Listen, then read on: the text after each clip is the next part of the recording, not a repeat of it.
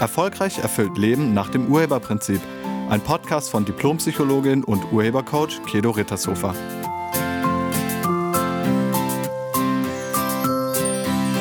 Hallo, herzlich willkommen und schön, dass du da bist. In diesem Podcast geht es um das verflixte siebte Jahr. Wenn man sechs Jahre zusammen ist, egal ob verheiratet oder nicht, kommt man ins siebte Jahr. Das ist logisch, ne? Man nennt es gerne das verflixte siebte Jahr. Und laut dem Statistischen Bundesamt scheitern die meisten Ehen tatsächlich nach sechs Jahren, also im siebten Jahr. Aber warum ist das so? Liegt das an der Zahl? Was hat es mit der Zahl sieben auf sich? Der griechische Philosoph Philon von Alexandria hat kurz nach Christi Geburt das Leben nach längerer Betrachtung in Jahr siebte eingeteilt, also einen sogenannten Siebener Zyklus. Und wir haben auch einen Mondzyklus, der viermal sieben Tage ist, also 28 Tage. Wir haben eine sieben Tage Woche nach den Gestirnen am Himmel, also Sonne, Mond, Mars, Venus, Merkur, Jupiter und Saturn. Das sind die Gestirne, die uns am nächsten sind. Und es gibt den sieben Jahres Reifezyklus beim Menschen. Also alle sieben Jahre kommt der Mensch in eine hormonelle Veränderung. Mit sieben Jahren, also im sechsten Lebensjahr, sind die Milchzähne voll da. Das ist dann auch die Schulreife. Mit 14 Jahren ist die Geschlechtsreife. Mit 21 Jahren ähm, ist die Ausgereiftheit, also die Mündigkeit. Und mit 28 Jahren kommt es noch einmal zu einem hormonellen Wechsel. Rudolf Steiner hat sich in der Anthroposophie sehr detailliert dazu geäußert. Das hat bis heute großen Einfluss auf die Waldorfpädagogik. Unser Körper erneuert sich innerhalb von durchschnittlich sieben Jahren komplett mit allen Zellen. Und für die Chinesen steht die Zahl sieben für Ernte, für Feier und für Vollständigkeit bzw. Abschluss. Okay, kommen wir nochmal zum verflixten siebten Jahr. Mein Mann und ich waren jetzt im Dezember sieben Jahre verheiratet. Und tatsächlich hatten wir in unserem siebten Jahr eine über ein paar Wochen gehende, richtig, richtig heftige Beziehungskrise. Wir wussten zwischendurch nicht, ob wir das meistern. Wir steckten mitten im verflixten siebten Jahr. Und man steckt dann in diesem Tunnel und immer wenn man irgendwie ein Licht sieht, denkt man, ja, wir schaffen das und dann war das doch nur das Zuglicht. Vielleicht kennst du das auch. Und mein Mann und ich, wir sind da miteinander durchgegangen und wir haben diese Herausforderungen zusammen gemeistert.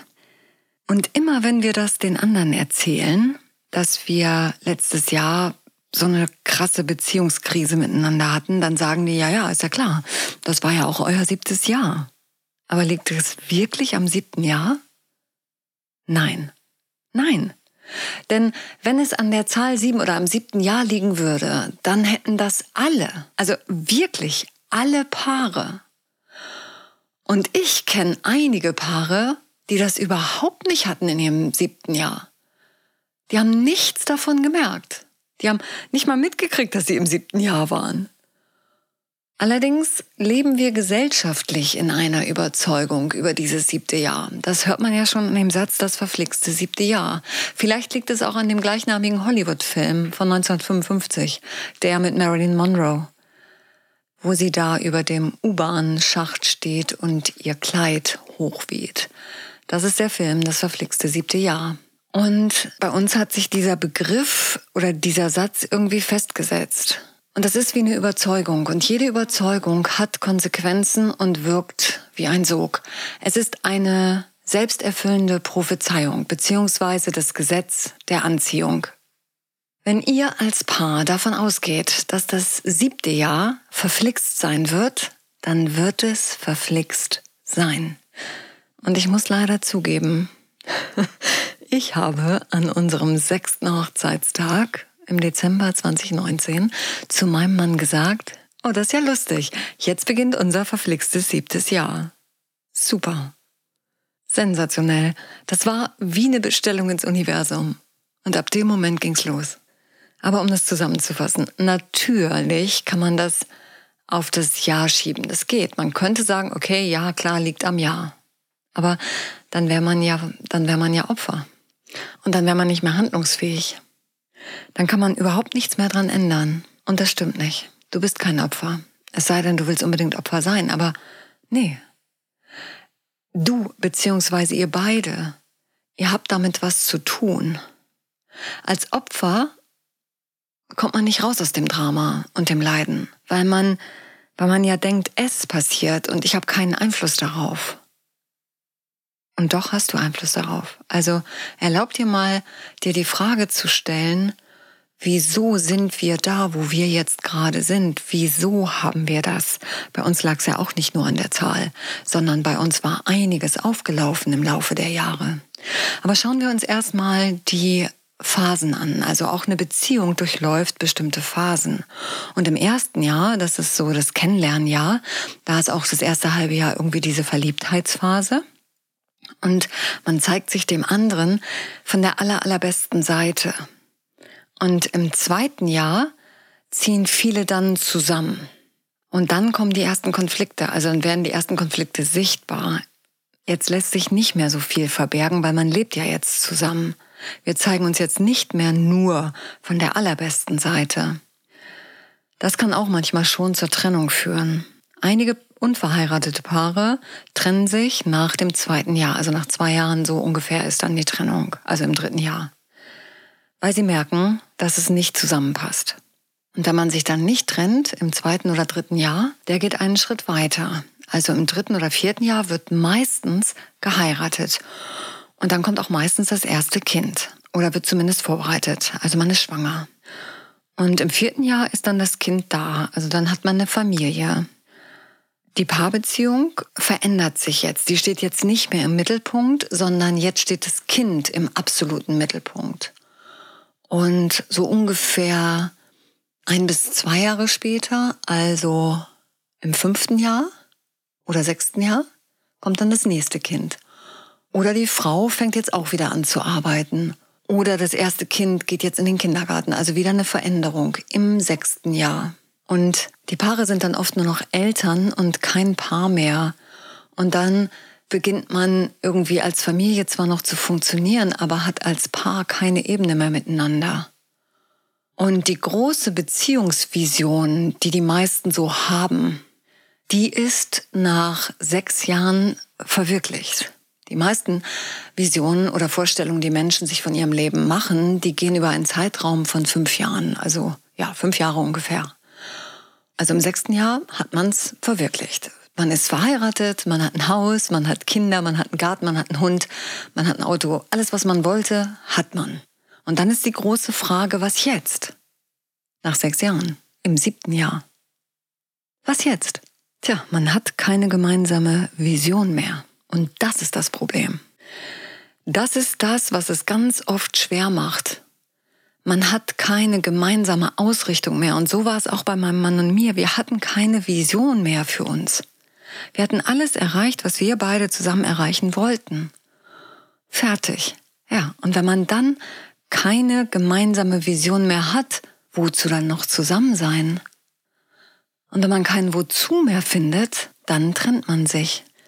Und ja, natürlich kommen auch noch ganz viele unangesprochene Konflikte dazu, die sich im Laufe der Jahre zwischen euch angesammelt haben.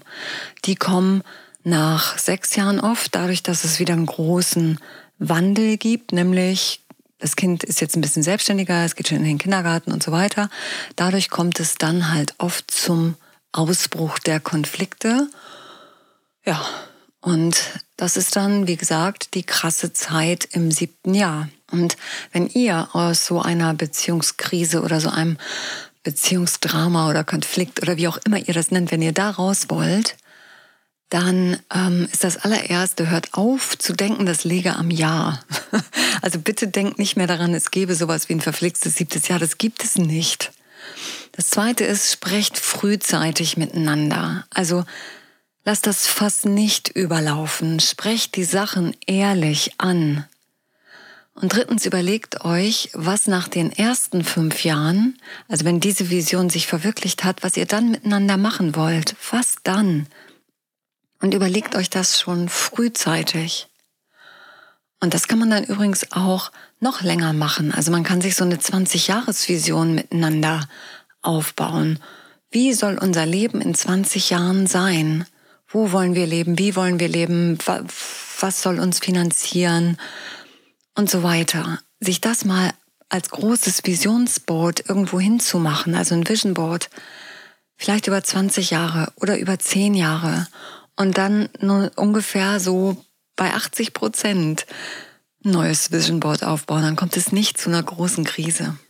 Aber manchmal sind die Fronten extrem verhärtet. Dann kommt man da auch nicht mehr raus, indem man sich eine neue Vision baut, sondern dann braucht man irgendwie einen Profi, der einem dabei hilft, da rauszukommen. Und wenn ihr jetzt vielleicht mittendrin seid im Konflikt oder im Streit oder in der absoluten schlechten Stimmung und ihr seht kein Licht am Horizont, dann habe ich was für euch. Ich habe einen Online-Videokurs entwickelt, nachdem mein Mann und ich durch dieses Nadelöhr durchgegangen sind in unserer Beziehung, meinte er zu mir, sag mal, Kedo, wenn, wenn wir da durchgegangen sind und das für uns schon schwierig war, da durchzugehen, wie wär's denn, wenn du was anbieten würdest, so dass die anderen da einfacher durchkommen. Und da habe ich gedacht, das ist eine super Idee. Und genau dafür habe ich diesen Online-Videokurs für Paare im Konflikt entwickelt.